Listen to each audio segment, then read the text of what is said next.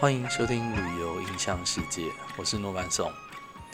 嗯，现在 Podcast 已经录了第十集了。虽然呢，这个听众朋友还是很少，但是我相信，只要我持续不断的这个录音的话，呃，总是有一些观众会开始呃注意到我这个频道。那我今天要讲的这个旅游故事呢，是一个比较惊悚的一个故事，就是像我题目一样，吓死我的十二公里黄石公园惊险记。嗯，带团的期间呢，这个二十几个年头来，当然有一些比较简单轻松的一些带团经验，但也有好玩的，也有这个可歌可泣的，那也有温馨的，那当然也有很惊心动魄的。嗯，这一集呢，我就要告诉你说，这是在我生命当中带团一个非常非常。特别而且惊心动魄的一个经验。呃，在当时呢，其实年纪还蛮轻的。嗯，这一件事情应该已经发生到现在是二十二年前左右。那其实呢，带团其实带团的经验其实是慢慢累积的。如果说呢，你今天从从这个呃短程线开始，我们说旅行社的短程线大概就是一些东南亚线或是大陆线开始。当你带了这个东南亚、带了大陆之后呢，你开始就会慢慢的进阶，进阶到所谓的长城线。那我们所谓的长城线呢，当然就是所谓的纽西兰，然后澳洲，然后再来就是加拿大、美国等等这些地方，然后再来进阶就是到了欧洲去。那我记得在二十二年前呢，我第一次去这个大美东十四天。那当然呢，这这真的是我第一次去哦，那心情也是非常非常紧张。那在那个资讯不发达的时代呢，我也是这个找了很多的前辈，然后念了很多的书。然后各位在那个年代并没有 Google 大神哦，所以呢，你有很多的东西呢，都必须要很仔细的去学习，看很多的旅游工具书。那还有一些就是要请教当地的这些所谓的司机。哦，当然是老司机啦，哈，就是非常非常厉害的哦。但我说的老司机不是现在年轻人说的那种老司机。所以呢，这个有很多的地方呢，都必须请教前辈。那这就是我第一次带美东的这个十四天的一个经验。这个美东十四天呢，基本上呢都会做呃美国籍的航空公司。为什么会做美国籍的航空公司？因为它中间要做非常非常多段的这个中段的飞机。所谓的美东十四天是包括了这个。美国中部的这个黄石公园，所以呢，这个包括了美国黄石公园，再加上美国东岸的几个大城跟加东的大城，所以这应该不叫美东，应该叫美加东十四天，因为这个行程还跑去了这个尼加拉大瀑布，然后多伦多，然后整个这个加拿大东岸的一些城市，Kingston 啊，然后渥太华啦，多伦多啊，然后还有魁北克。这些这个城市在渥太华首都，然后再往南边走呢，会走到华盛顿，然后这个呃华盛顿，然后波士顿，再就是纽约，这就是一个美东十四天的一个行程。然后中间当然就是我刚刚说的会有去这个所谓的黄石公园。当然，因为中间要坐很多飞机，所以呢那时候是用这个 United Airline，就是美国联合航空。但是当时的美国联合航空非常非常会 delay。所以我记得我那时候从台北飞到旧金山的时候，在旧金山的飞机上面就已经 delay 了。我中间是要从这个旧金山飞到 Denver，就是丹佛。好险，从旧金山飞到丹佛的时候，其实已经第一天没什么行程，所以只是用个晚餐，所以很多的行程是第二天早上走。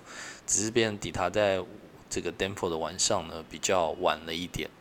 那 OK，Anyway，反正呢，这个我们到了这个 Denver 之后呢，还要坐一段飞机到这个。Billings 就是这个这个黄石公园西口的一个小城市，住在那个地方之后，然后隔天再进去黄石公园。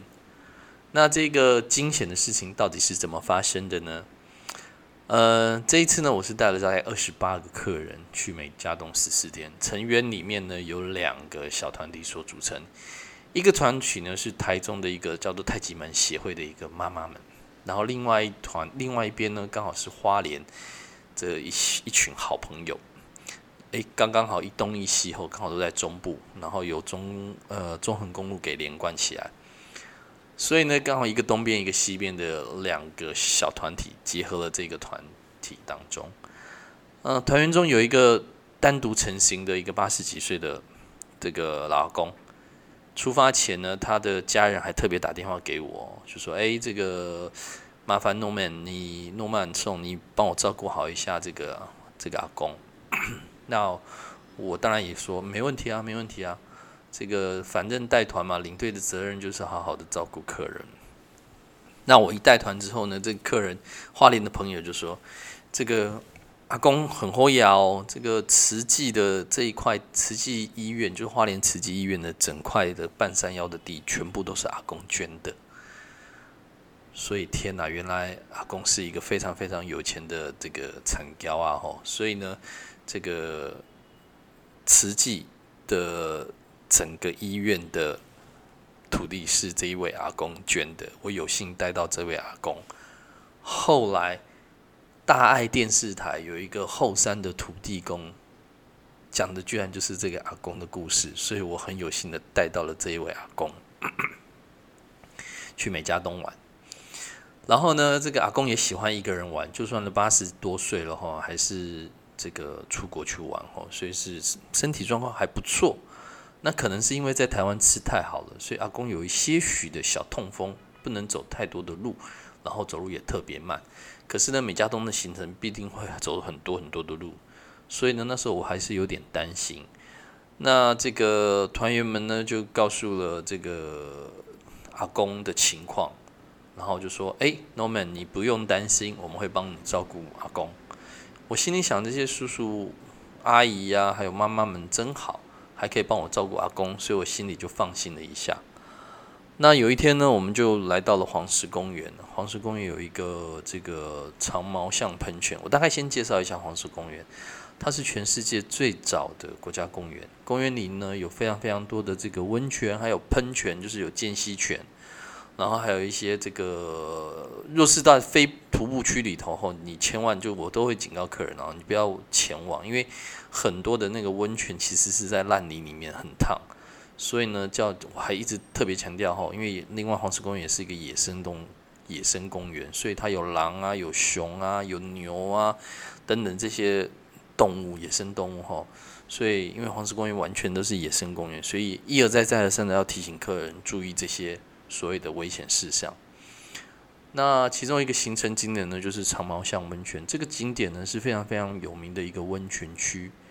那这个温泉呢是从地表上冒出来，因为温泉里面可能是碳酸氢、碳酸钙的一个盐，然后 接触到了这个山壁上面，产生了一些白化作用，让整个区域就看起来像棉花糖一样，而山壁的这个形态就像一个长毛象。的样子吼，所以叫做长毛象温泉。这种形态的地方，相信另外还有一个地方也很有名，就是土土耳其的这个帕姆卡雷吼，就是棉堡这个地方哦，也是有类似像这样子的一个状况，所以它叫做棉堡。那这个长毛象的温泉呢，是从山上走到山下的一个行程，所以呢，这个游览车呢会带我们走到山上去。在山上之后呢，然后下车，下车之后再慢慢沿着这个步道，沿着这个长毛象温泉的步道慢慢走下来。那一下车之后呢，这个车停车场的旁边就有一间厕所，那我通常就会叫客人赶快先去上厕所，所以呢，这个就先让客人就先去上了洗手间。上了洗手间之后，我就集合客人，然后就开始慢慢的介绍。那这个行程景点就是大家一边介绍一边照相，然后从山上走到山下。到山下之后呢，游览车就在山下 pick up 接你们。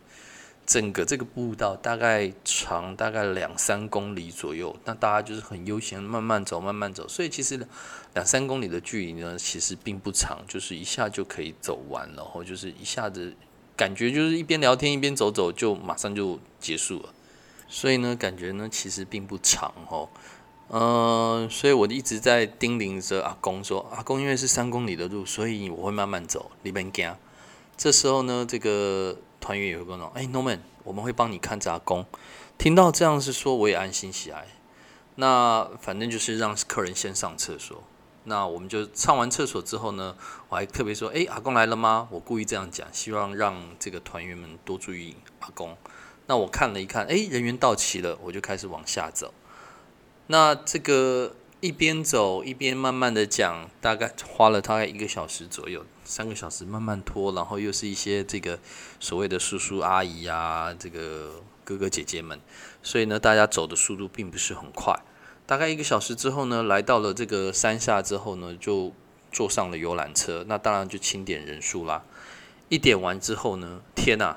我想大家应该知道都发生什么事。对，阿公不见了。哼，大家都说我们有看到他，也许比较走得慢，就是很多人就这样讲啦，说等一下就下来了。我心里想说，哎，这领队导游还是这个样子吼，就是说我还是觉得会有点不担不放心，然后就往回头跑。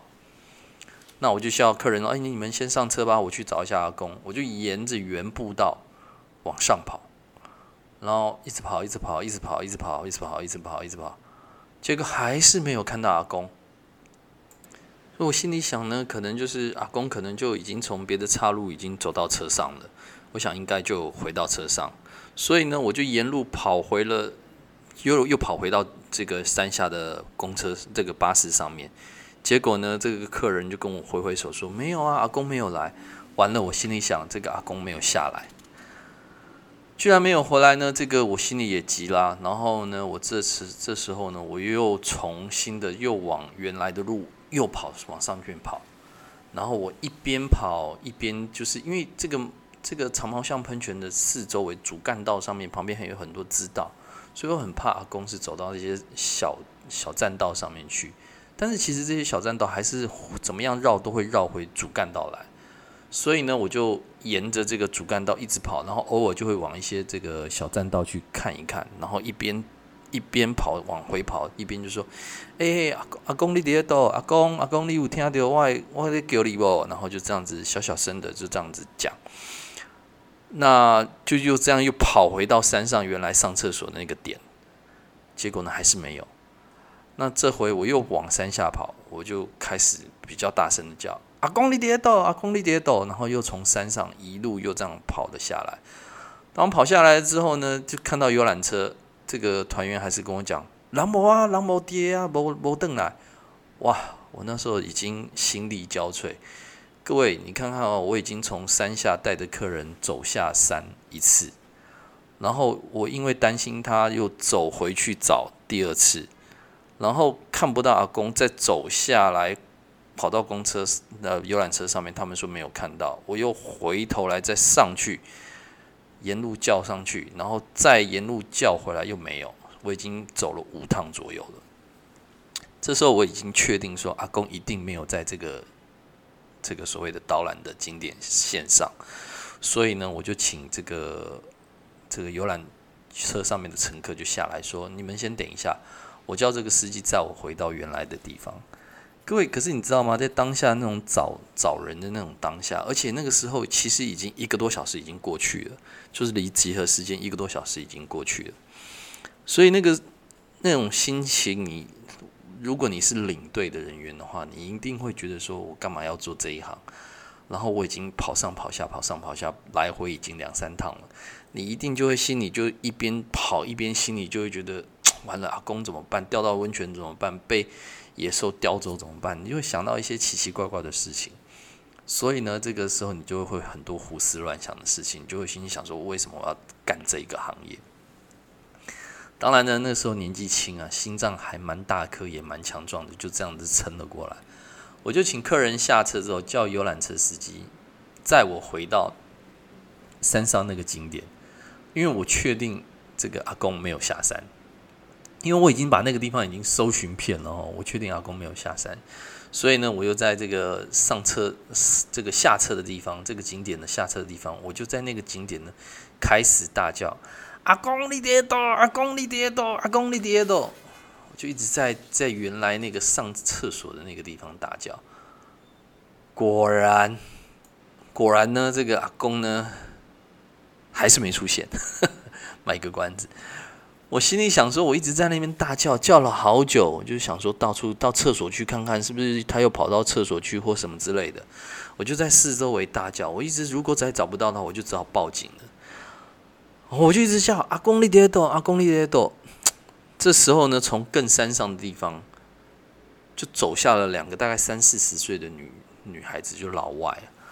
然后呢，这个呃，这个就他就看到一个东方人，一个一个这个台湾人，然后中国人，然后他们可能认为我是中国人，就说一个华人怎么会在这个地方一直。一直这个大叫讲的他们听不懂的话，所以这两个女士呢就很主动的走向我，就问我说：“Did you find? Do you find a Chinese man, old man？” 我连忙说：“，Yes, yes, yes。”我说：“Did you see him？” 然后呢，这个他们就回答我说：“Yes。”他说：“You just go up, you will see him。”我那时候真的好像得到了一个很棒的答案，你知道吗？我连忙说 “Thank you, Thank you”，然后我就赶快往山上冲，然后我一直冲冲冲冲冲。哦，你知道那时候看到阿北的那种心情，就是感谢佛祖，感谢上帝，感谢天上众神。我看到阿公一个人坐在一个岩石上面，然后那个就这个岩石就在这个岸悬崖边上，然后风景非常非常的漂亮。可以看到一部分的这个黄石公园的景色，然后呢，我就连忙问说：“阿公，你哪底下家？我找你找到规半个呢。”阿公也很生气呀，我哪会知？我就找无恁啊，我变变瘦了，我就恁都无去啊。原来阿公上了两次厕所，各位，第一次上厕所跟第二次上厕所相隔不到五分钟，当然。老人家嘛，可能有有就觉得他想要放干净一点，所以当我看到阿公的时候，我要下山，阿公又回头跑去上厕所一次，所以变成阿公上厕所，我刚好下山，然后阿公出来的时候人都不见了，所以他不知道我们到底往哪边走了，就这样子。哦，所以呢，这个。大家也都没有注意到，因为上厕所来回大概不到过五分钟而已，他又上厕所。所以呢，阿公就说：“我得等你等三点经过啊！”我说：“我找你找啊两点瓦经过啊！”我就一路扶着阿公上了巴士，连司机都在这个高兴说：“哦，Thanks God！” 我们就开着车呢，这个下山去接了其他的团员。然后当这个客人看到我在巴士上面，我就在那边挥挥手说：“OK OK！” 团员们也真的是狂喜哦，因为他们也等了两个多钟头。所有的团员都上车，每个人都在问说：“阿公，你是去多位啊？那我们车里车该被考出来啊？”我就开始把阿公的事情一一的告诉大家。团员们也觉得很不好意思，因为他们本来要答应我说要照顾阿公的，结果发生这件事情。那经过了这件事情之后呢，每位团员都很在意阿公在哪里，所以在我后面的行程当中呢，大家也都注意这个阿公。而阿公也变成了大家的阿公，因为我都一直叫阿公阿公阿公，所以他们也都叫阿公阿公阿公。那各位知道，有谁知道我跑了多少公里？十二公里，答对了，因为我来来回回跑了两趟。其实实际上，我又从上面慢慢介绍人下来的时候，其实我已经走了三，是加起来是十五公里。我刚刚买的一双马丁戴夫鞋，这样跑来跑去，跑来跑去，少了一层。这就是辛苦，这就是领队的辛苦。我想，这团这个团如果让女生领队带到，她应该会崩溃吧。老实说，这应该是我当兵好像也没跑那么远了哦。就是这个出社会之后，在短短的时间之内跑过最长的距离，之后到现在我也没跑过这么长的距离。哦，可能骑脚踏车有哦，但是跑步是绝对没有跑过这个类似像十二公里这样子的路。所以希望以后也不要跑到。那这就是在我这个当领队的这一段期间当中，最惊悚、让我最记忆深刻的一个危险的时刻，让我觉得当领队真的是好辛苦。所以呢，这个有惊悚，带当领队有惊悚、有欢喜、有温馨，什么事情都会发生。你在旅游的途中有什么惊险的事情发生过呢？可以留言，我们也可以好好的讨论一番。